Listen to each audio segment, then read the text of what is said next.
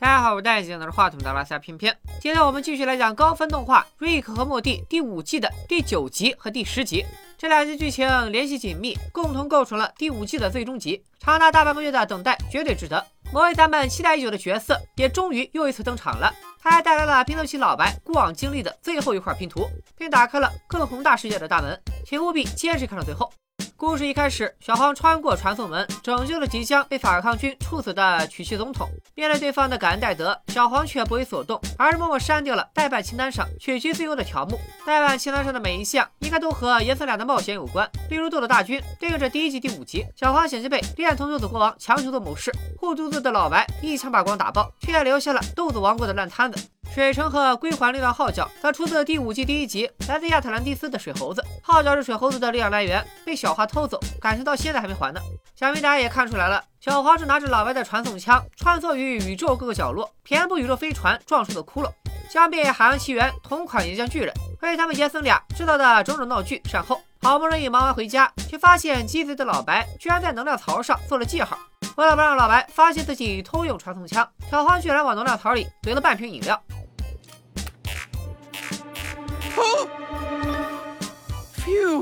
一波未平，一波又起。小黄不慎将剩余的传送液洒到了手上，一个微型传送门突然就出现在了小黄的手心，然后成堆的垃圾喷涌而出。传送门对面出现了一张陌生的面孔，原来是老哥的大腿上也开了个传送门，俩传送门是互通的。老哥把传送门当成了无限容量的垃圾桶，刚刚那堆垃圾就是他的杰作，咱们叫他垃圾吧。正在这时，老白突然闯了进来，小黄赶紧把左手藏到身后。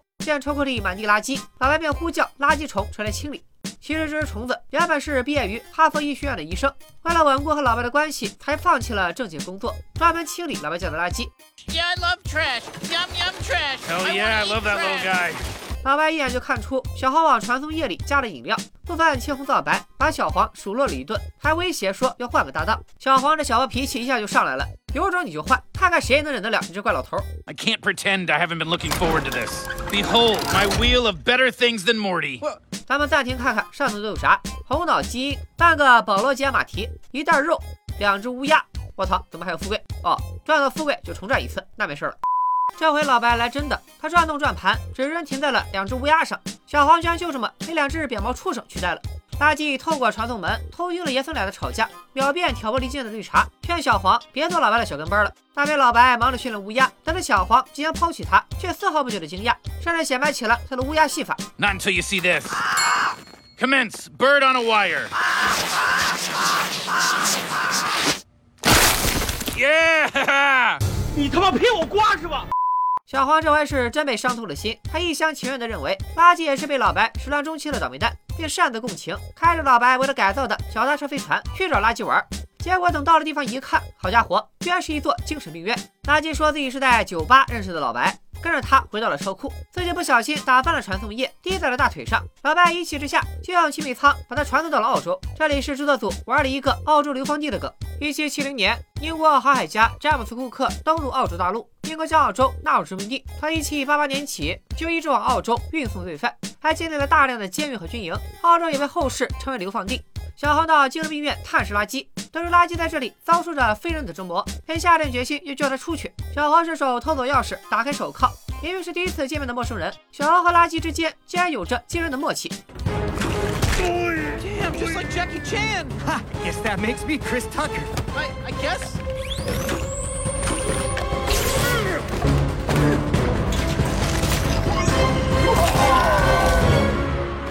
克里斯塔克指的是著名黑人喜剧演员，与成龙合作过《尖峰时刻》三部曲，还出演过《第五元素》。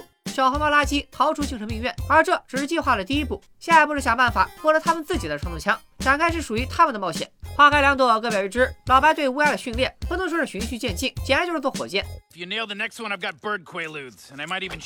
昨天还在小鱼捉迷，今天就已经开始神庙逃亡了。然而乌鸦的进步比老白想象中更快，甚至违背老白的决定，夺宝奇兵同款宝藏近在眼前，他们居然选择拯救陌生的生命。老白表示十分感动，然后就把乌鸦开除了。空投到了鸟星，没想到刚把乌鸦扔下去，自己就中招了。What the? Hey, who's tractor beaming me? Nobody tractor beams me. Nobody descrambles my tractor beam scrambler to boot. 万万没想到，对老白使用牵引光束的，居然是一群乌鸦人。这些乌鸦人的造型很像芝麻街之父吉姆·亨森制作的乌鸦玩偶。他们不光能口吐人言，科技也高度发达。得知老白放进训练乌鸦，才把两只乌鸦投放到鸟星。乌鸦人开口了。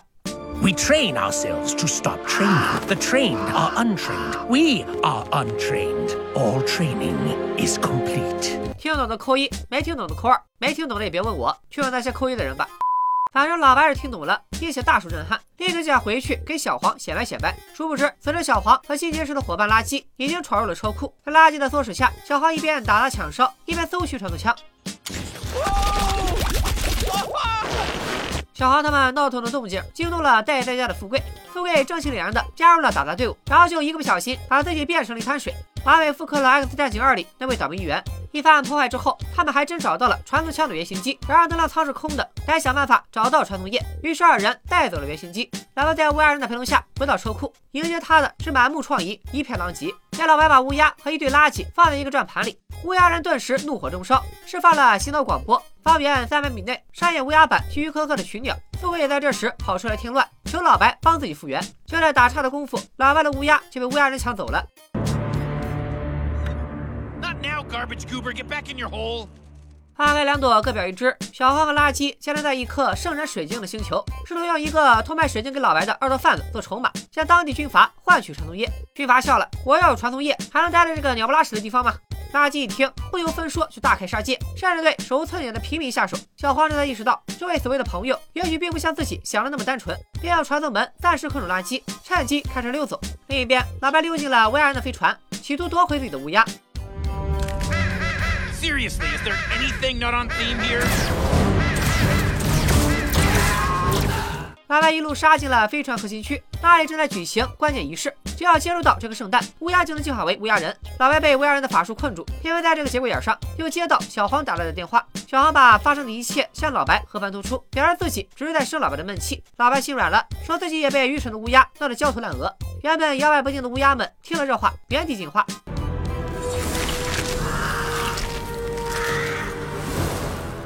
与此同时，小黄也遭到垃圾的偷袭，连人带车摔下山崖。垃圾从天而降，步步紧逼，但是显然不知道反派死于话多的道理，自以为胜券在握，擅自补充起背景设定。原来他骗了小黄，当初他在酒吧结识了老白，密谋偷走传送枪，东窗事发后才被老白传送走。垃圾威胁小黄，要么乖乖就范，和他组成双人限制男团传统男孩，要么立刻领盒饭。小黄却说自己已经有搭档了，和老白相比，垃圾就是个垃圾。What the did you just do? Cut you out of my life. 空间悖论将垃圾抹除，小黄还用飞行器尾焰止血，拖着残躯踏上归途。小黄这边危机解除，老白那头还身陷险境。尽管他留了一手，用刚刚缴获的乌鸦武器反杀了乌鸦守卫，却还是被计划后的乌鸦摁倒在地。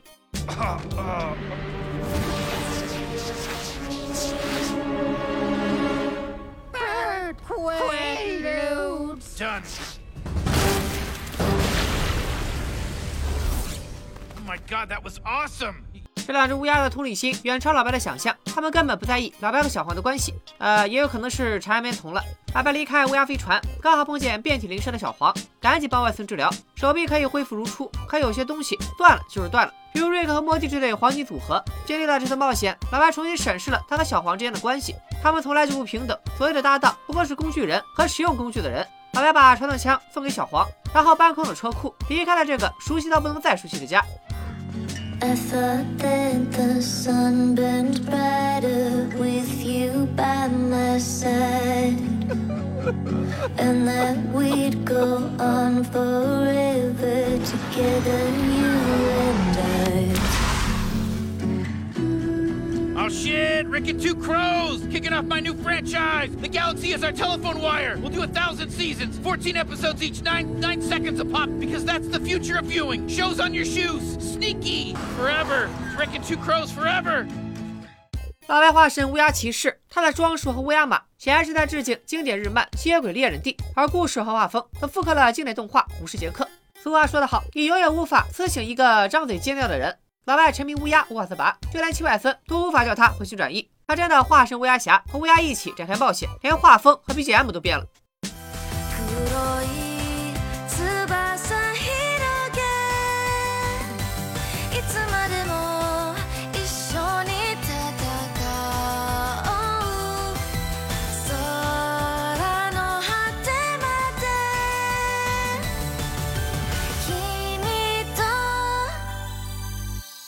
好家伙，这人脉味儿也太重了！就这样，老白和乌鸦们一起经历了一场又一场冒险，似乎冒险永远不会有尽头。直到一个大肚子秃顶男子出现在老白面前，老白蒙圈了，眼前的男人居然是四十岁的小黄。小黄表示，老白出去浪了几十年，如今的他已经人到中年，富贵也癌症晚期，命不久矣。小花当上了护士，却嫁给了一个瘾君子。老白离开以后，一家人过得都不如意。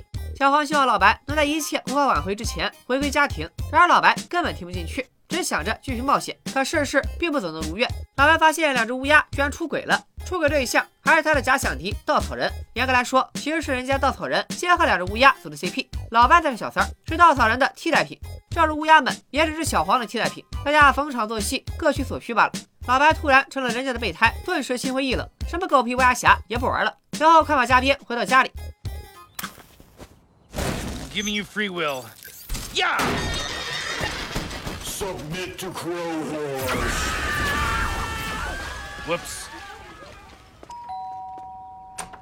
Rick? Wubba lubba dub dub. I'm back, pal. Morty, who's at the door? Wait a minute. I thought you died gruesomely. What, what the hell's going on here? 没想到除了小黄看着像四十岁之外，其他家人根本没有任何变化。原来小黄去了趟老白城，从一个老白手里拿到了衰老药，企图靠卖惨挽回老白的心。书文劝小黄借此机会表明态度，让老白以后把他当个人，别当工具。然而小黄根本不在乎，他只要老白回来。老白和小黄的黄金组合再次合体，他们的第一站就是老白城。老白得想办法把小黄变回去，不然就算他愿意整天面对这样的废柴小黄，观众们也不乐意啊。Uh, I'd like him to stay forty so he can keep buying my friends Molly. I'd rather throw my vote away than use it to support a flawed system. 老白带着小黄来到阔别已久的老白城，然而他的十级领导人早在第三季第七季以后就已经换成了邪恶小黄，其实也从 M 四成二变成了单独的 M。说明小小黄已经完全掌控了老白城。爷孙俩来到小黄维修中心，要把小黄恢复成十四岁的模样。店员举了个生动的例子，这就相当于把骨头敲成三节，切掉中间一节，再把头尾相连。听起来简单粗暴，操作起来更加粗暴。I like crayons. Girls are gross. I I I think I I like feel myself again。这时候有人要问了，那中间那些咋办？总不能拿去喂狗吧？店员给老白三个选择：要么花大价钱把它寄存在店里，要么清除，要么打包带走。抠门的老白果断选择了打包。I'm almost ready to sell out. All right, what's disposal cost? 正在这时，外面突然响起打斗声，充满正义感的二十六岁小黄立刻冲出去帮忙，结果被警察当场击毙。至于外面那个看着很像《指环王》里咕噜的小黄，似乎知道某项邪恶计划的真相。可他还没来得及说完，就被一枪爆头。老白察觉事情不对，就要带着小黄逃跑，可还是迟了一步。只见两名新生老白突然出现，说总统邪恶小黄赦免了老白几乎毁灭老白城的罪行，还邀请他共进午餐。老白一万个不乐意，因为他原本只是想做个支线，可但凡和邪恶小黄有关，那就肯定是主线故事，想想就头疼。但是在小黄的劝说下，老白还是乖乖跟着他们走了。邪恶小黄随口爆出了一个颠覆性的大秘密，原来新幺三七宇宙的老白竟然就是老白城的创建者。邪恶小黄想从老白那里得到降低中心有限曲线的方法，用来执行他他的邪恶计划。至于啥是中心有限曲线，咱们暂且按下不表。老白拒不配合，但邪恶小黄根本不在乎。赵柔突然乱入，打破第三面墙的，自然与老白所说。早在第一季第十集，老白的大脑就被邪恶老白扫描过，而邪恶小黄是幕后操控者，数据自然就落在了他的手里。可惜并不完整。经过刚刚几分钟的扫描，邪恶小黄终于凑齐了 C 幺三七老白完整的档案数据。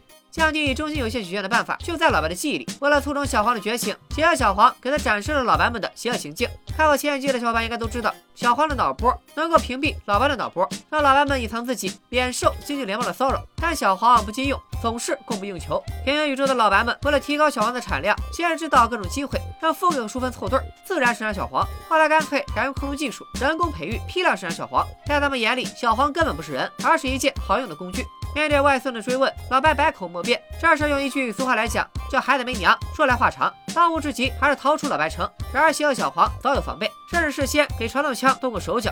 要不是老白留了个心眼，可能就要让邪恶小黄得逞了。护卫老白们鱼贯而入，将主角老白和小黄团团包围。然而他们面前的可是最老白的老白。只见老白抽出一管鲜血，激活成怪物。用老白的话说，他就是资本主义的化身。你越是伤害他，他就越爽，能量也越强。共享能量的老白所向披靡，可惜资本主义也有极限，老白只能战略撤退。You can't outrun your past, Rick. Did you think my force field would be down the second time? I was expressing disapproval of your dialogue. 尽管老白和小黄逃走，但邪恶小黄已经得到了想要的一切。今晚他就要降低中心有限曲线，实现他邪恶计划的最后一步。与此同时，老白城里乱成一锅粥，所有传送枪都被剁过手脚。凡是想离开老白城的人，下场只有一个字：死。关键时刻，老白想到了个点子，深入老白城地底矿洞，从源头得到未被污染的传送液。然而他的想法在邪恶小黄的预料之中。只见手头挂着的传送液以肉眼可见的速度流失，老白城地下依然悬挂着老白执政期间的旗帜。说明邪恶小黄，看似在为小黄们谋福利，背地里还维持着老白统治小黄的一套，甚至变本加厉。大街上被射杀的精英小黄就是从这儿逃出去的。小黄质问老白：“这一切是不是他的杰作？他到底还有多少事瞒着自己？”老白烦了，刚才把大的数据交给小黄。既然你想看，那就亲眼去见证吧。见了那段最不堪提及的过去，当时的老白没发明出传动枪，他和某个宇宙的老白发生口角，遭到对方的报复，目睹妻女惨死，却无能为力。我们管杀害主角老白妻女的老白叫老黑。老白消沉了一段时间，突然下定决心发明传动枪，穿越不同的平行宇宙，和外星人交流科技。他结识了鸟人和石瓜奇，建立血腥帷幕，率领反抗军抵抗星际联邦，度过了一段忙碌又充实的日子。但老白没忘记他的初衷，一直在寻找记忆中杀害妻女的罪魁祸首老黑，甚至不惜滥杀无辜，沿着三颗星标志的线索一路追查，却始终徒劳无功。卧槽，难道老黑是三体人？随着平行宇宙间的老白们已经组建了一个以三颗星和字母二为标记的组织，对老白展开声讨。懂了，凶手是 R 星。然而他们在最老白的老白面前根本不堪一击，其中一部分死在了 C 幺三七老白枪下，剩下的则臣服于他。他们凝聚在老白身边，从零开始建立起老白城。越来越多的老白来到这里获得庇佑，老白城也日渐壮大。但咱们的主角 C 幺三七老白很快就腻了，他离开老白城，任其自由发展，而他自己则来到一个淑芬还活着的平行宇宙，展开了瑞克莫蒂的冒险。但让我们仔细看，会发现这个平行宇宙的家门口居然有裂纹。在瑞克莫蒂第一季第一集，地面还是平整的，这会不会是官方埋下的伏笔呢？咱们拭目以待。但这只是真相的冰山一角，邪恶小黄再次登场。还记得先前提到过的中心有限曲线吗？老白们使用某种技术制造出了中心有限曲线，将一部分平行宇宙与其他的平行宇宙隔开。曲线内是老白是全宇宙最聪明的人的平行宇宙，而曲线外则是没有发明传动枪、老白选择拥抱家庭的平行宇宙。但注意一个细节，邪恶小黄并没有明说 C 幺三七的老白在曲线里还是在曲线外。绝大多数人的理解是，C 幺三七老白把一群傻子和自己关在一起，玩着光的游戏。我认为事实恰恰相反。结合我上一集关于戴安的死是发明传动枪的必要条件这个推论，然后解释了为啥人的武技老白穿越了许多个平行宇宙，却从来没有出现过妻子戴安。因为老白妻子还活着的平行宇宙全部在曲线外，这道中心有限曲线就是 C 幺三七老白出于私心建立的牢笼。外面的老白们安居乐业，和家人团聚，不会遭遇和 C 幺三七老白类似的惨剧。而杀害他妻女的老黑，自然就被困在了牢笼里。终此一生，总能找到他，向他复仇。然而智者千虑，必有一失。牢笼内部的老白们肆意玩弄着小黄们，久而久之，竟然诞生出邪恶小黄这个怪胎。他意识到原地踏步只有绝望，打破牢笼走出去才有出路。于是策划了今天的大骚乱。他戴上标志性的眼罩，借着光束撕开一道空心裂隙，传送液也像决堤的洪水席卷整座老白城。一部分老白和小黄当场惨死，另一部分想到了凤凰计划。凤凰计划就是老白克隆了自己的肉身，这样哪怕自己挂了，意识也会传输到克隆体上再复活。具体故事大家可以看第二季第七集和第四季第一集，这里就不赘述了。殊不知这最后的保密绝招也被邪恶小黄动过手脚，克隆体舱室被打造成了绞肉机，老白和小黄们的鲜血沦为了推进邪恶计划的燃料。而 C 幺三七老白也被突然垮塌的房顶压住，摆在小黄面前的有两条路，要么跟着邪恶小黄走，要么留下和老白等死。小黄毫不犹豫地救出老白。邪恶小黄见状表示随你便，反正飞船上另一个座位其实是个马桶。当然了，我个人认为他只是给小黄和自己一个台阶下，但确实是个座位。大家仔细看会发现，后面的座位明显比驾驶座大一号，难道是为老白预留的位置吗？他随着小小黄从那飞船独自离开，谜底也随之而去。老白和小黄则带着一群幸存小黄，试图驾驶小黄城，就像星际迷航中的七号星舰一样，脱离主城，逃离空间虫洞。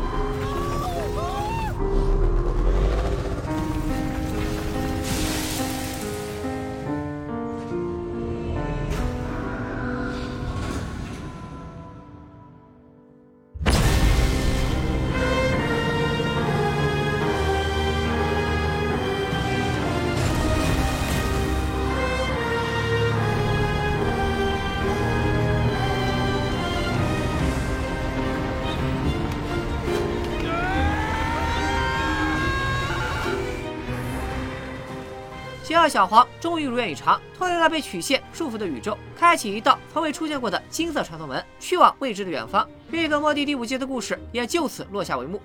让我们稍稍平复下激动的心情，看一看瑞克莫蒂的金融季都有哪些彩蛋，又给观众们带来了什么新东西。第九季的标题致敬爱情喜剧《忘掉莎拉马歇尔》，讲述了一对分手的情侣各自展开新恋情以后，又阴差阳错闹复合的无聊故事。这部电影告诉我们一个道理：千万别和公众人物谈恋爱，还有分手后记得删微信。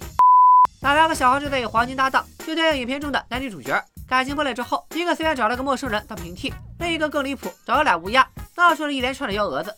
第十集的标题，咱们刚刚也提到了，是在致敬动画《武士杰克》，讲述一个被巫师传送到未来的武士，寻找返回家园方法的冒险故事。这是一部风格化强烈的动画，喜欢的贼喜欢，讨厌的多看一秒都浑身难受。我放一段 OP，爱了的可以把爱了打在公屏上。